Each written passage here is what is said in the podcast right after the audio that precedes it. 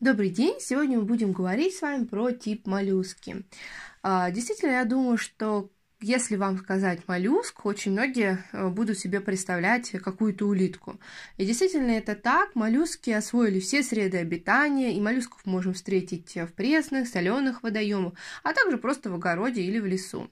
А, однако встречаются моллюски, которые относятся к паразитам. А, на внешний вид э, моллюски могут быть асимметричными, то есть такие, как, например, малый прудовик. То есть мы не можем провести через них плоскость, чтобы они были, а, отражались да, в эту плоскость. Или встречаются виды с двусторонней симметрией. Это если мы говорим про двустворчатых моллюсков. Выделяют три класса. Это брюхоногие, головоногие и двустворчатые. На внешний вид они, конечно, очень отличаются, однако у них есть общие признаки. Это мягкое тело, не разделенное на сегменты, а также все эти классы имеют раковину или ее остатки. А, то есть внешне каждый из этих классов имеет э, такие признаки, как голову, несегментированное туловище и ногу. Нога – это утолщенная стенка туловища, она нужна для передвижения, для ползания, у некоторых видов для ловли добычи, а, у некоторых для закапывания в грунт, если мы говорим про наземные виды. А, однако, например, если мы говорим про двустворчатых моллюсков, у них отсутствует нога, так как они ведут в основном оседлый образ жизни. Раковина, она состоит из вещества, а, выделяемого мантией. А мантия – это некая складка кожи, которая свободно свисает э, на бока. Между туловищем и мантией а, находится мантийная полость. А, в эту полость открываются органы дыхания, половые органы, анальные выделительные отверстия. А если мы говорим про сравнение моллюсков с червями, с кольчатыми, то, конечно же, они более сложное строение имеют, и, например, то, что уже у э, моллюсков есть сердце, которое разделено на две или три камеры. Кровеносная система у моллюсков не замкнутая, дыхательная система представлена или жабрами, или лег- легкими. Ну, действительно, это зависит от того, где обитают данные моллюски. У моллюсков уже формируются почки. А пищеварительная система зависит от способа питания. Если мы говорим про различные виды моллюски, то у моллюсков у некоторых присутствует специальный орган, который называется терка. А фильтрующие моллюски имеют в одной и в одной сифон. Большинство моллюсков раздельно полые, однако встречаются и гермафродиты. А, вот такую историю скажу про размножение моллюсков, например, таких улиток, как ахатины. А, сейчас их очень часто держат э, в качестве э, домашних животных, э, и у меня они тоже в свое время были. Значит, как эти моллюски размножаются? А, на каждую хатину должно приходиться не менее 10 литров, то есть чем больше объем, из жизни, да, то есть где он живет, где он находится, этот моллюск, тем больше он, собственно, вырастает впоследствии. Так вот, э, ахатины размножаются, ахатины являются гермафродитами, и э, определяются они, кто из них будет вынашивать кладку, э, после того, как они встречаются. То есть живут две ахатины, и, как правило, женским полом, то есть тем, э, той особью, которая будет непосредственно вынашивать кладку, является особь более крупнее. То есть, э, и вот э, очень часто заводчики а, переживают по поводу того, что улитки не размножаются.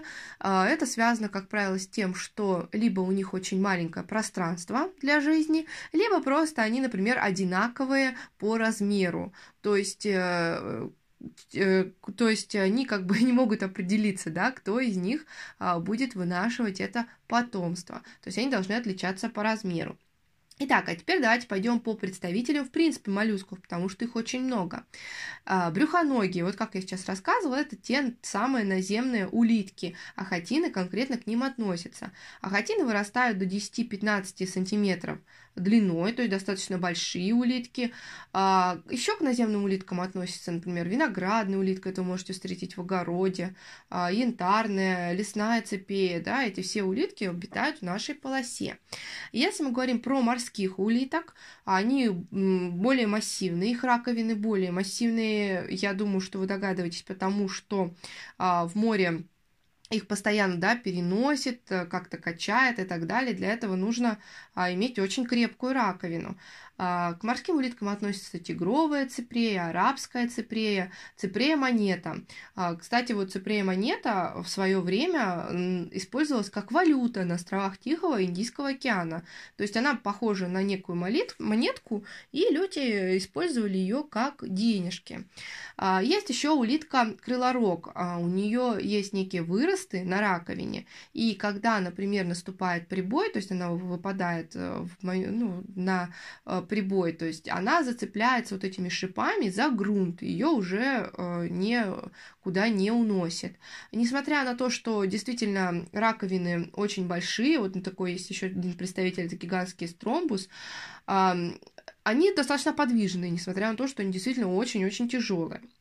А, переходим к следующим представителям. Это двустворчатые моллюски. А, я думаю, что при слове двустворчатые моллюски вы ярко, ярче всего себе представляете мидии. А, они действительно в Черном море у нас водятся, не очень большие, от 4 до 8 сантиметров. За жизнь, кстати, мидии, они очень плодовитые, они воспроизводят от 5 до 20, до 25 миллионов яиц, представляете? К двустворчатым моллюскам относятся еще и устрицы. Устрицы это тоже один из самых э, дорогостоящих деликатесов э, в странах Средиземноморья. Э, и устрицы производят промышленным способом, то есть их не отлавливают.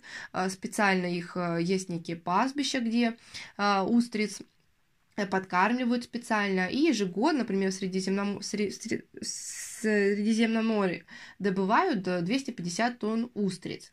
А в Черном море сейчас устриц уже не встретишь, они практически полностью истреблены, к сожалению, а, так случилось, да. А, вот хочу рассказать еще про одну, одного двусорчатого моллюска, который называется гигантская тридакна. Она же обитает в Тихом или Индийском океане. И представляете, вес э, гигантской тридакны может достигать 200 килограмм. А, представляете, это огромная-огромная улитка, да, диаметр ее может достигать до полутора метров, и а, вес мяса, да, непосредственно там внутри, а, около 30 килограмм. А, туземцы, которые питают на островах, часто употребляют э, данное мясо в пищу. Это и строительные материалы раковины являются. Кроме того, э, нужно быть аккуратным. Вот те, кто погружаются под воду, их всегда предупреждают, те, кто занимаются дайвингом в Индийском океане, о том, что если нога там, да, или какое-то оборудование попадет между створками гигантской трейдакны, то, к сожалению, а, водолаз может скончаться, потому что выбраться он из ее западни уже никак не сможет. А, я думаю, что при слое двусорчатой моллюски у вас тоже сразу а, приходит в голову такое слово, как жемчуг.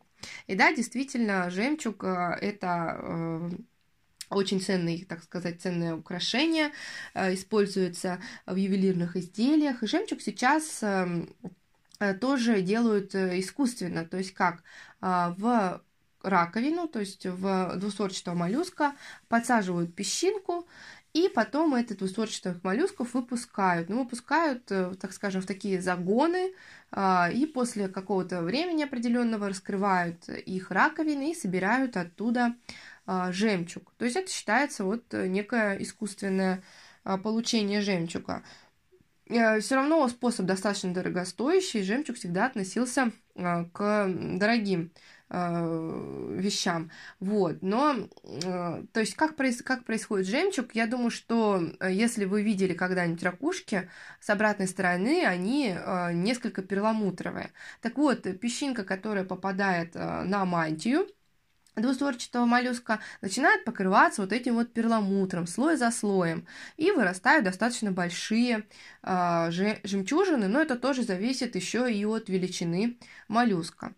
И последний класс – это головоногие моллюски. А кто же к ним относится? К ним относятся кальмары, каракатицы, осьминоги. И, казалось бы, ничего общего да, между э, моллюсками с раковиной у них нет. Однако по строению, почему ученые отнесли именно к этому классу, извините, к этому типу, так как все-таки внутреннее строение примерно одинаковое.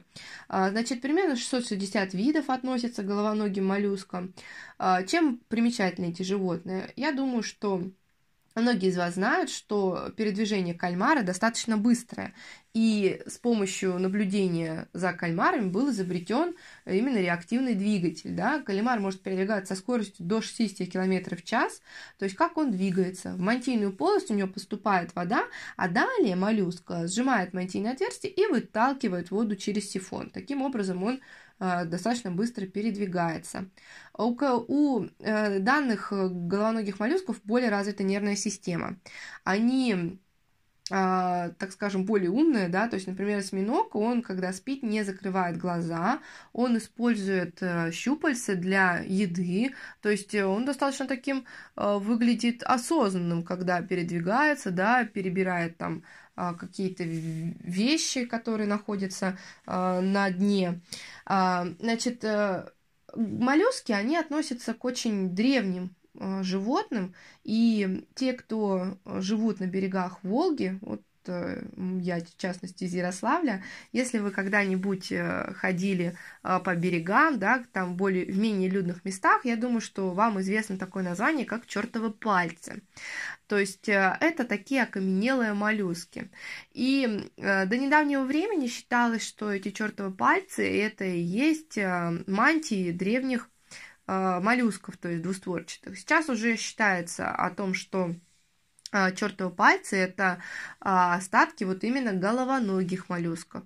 То есть э, в свое время, то есть э, в самом начале рассвета э, животных головоногие моллюски преобладали, их было очень много, и вот их окаменелые остатки сейчас можно найти на берегах Волги, то есть они называются чертовы пальцы.